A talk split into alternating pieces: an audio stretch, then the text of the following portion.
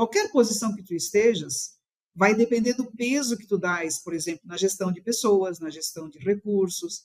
Isso é uma coisa que, quando tu percebes, é, tu consegues fazer isso no teu dia a dia, né? Então, o exemplo, né? Eu fazia as visitas para os clientes internacionais e fazia as visitas no campo também, né? Para integrados.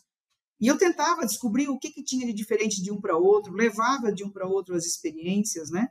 E isso vale para dentro da empresa também. Eu sempre falo, eu acho que a gente não pode ter preguiça mental, né? De estar o tempo todo presente para tentar resolver problemas, é, buscar novas, uh, buscar novas oportunidades, criar desafios. E a gente tem que ter humildade de compartilhar o conhecimento. E isso é uma coisa que ao longo da minha vida eu percebo que só me faz crescer só me engrandece, porque se eu compartilho o que eu sei, é, essas pessoas vão vão tomar essa matéria-prima, né, esse conhecimento, e vão elaborar em cima, e vão me trazer de volta.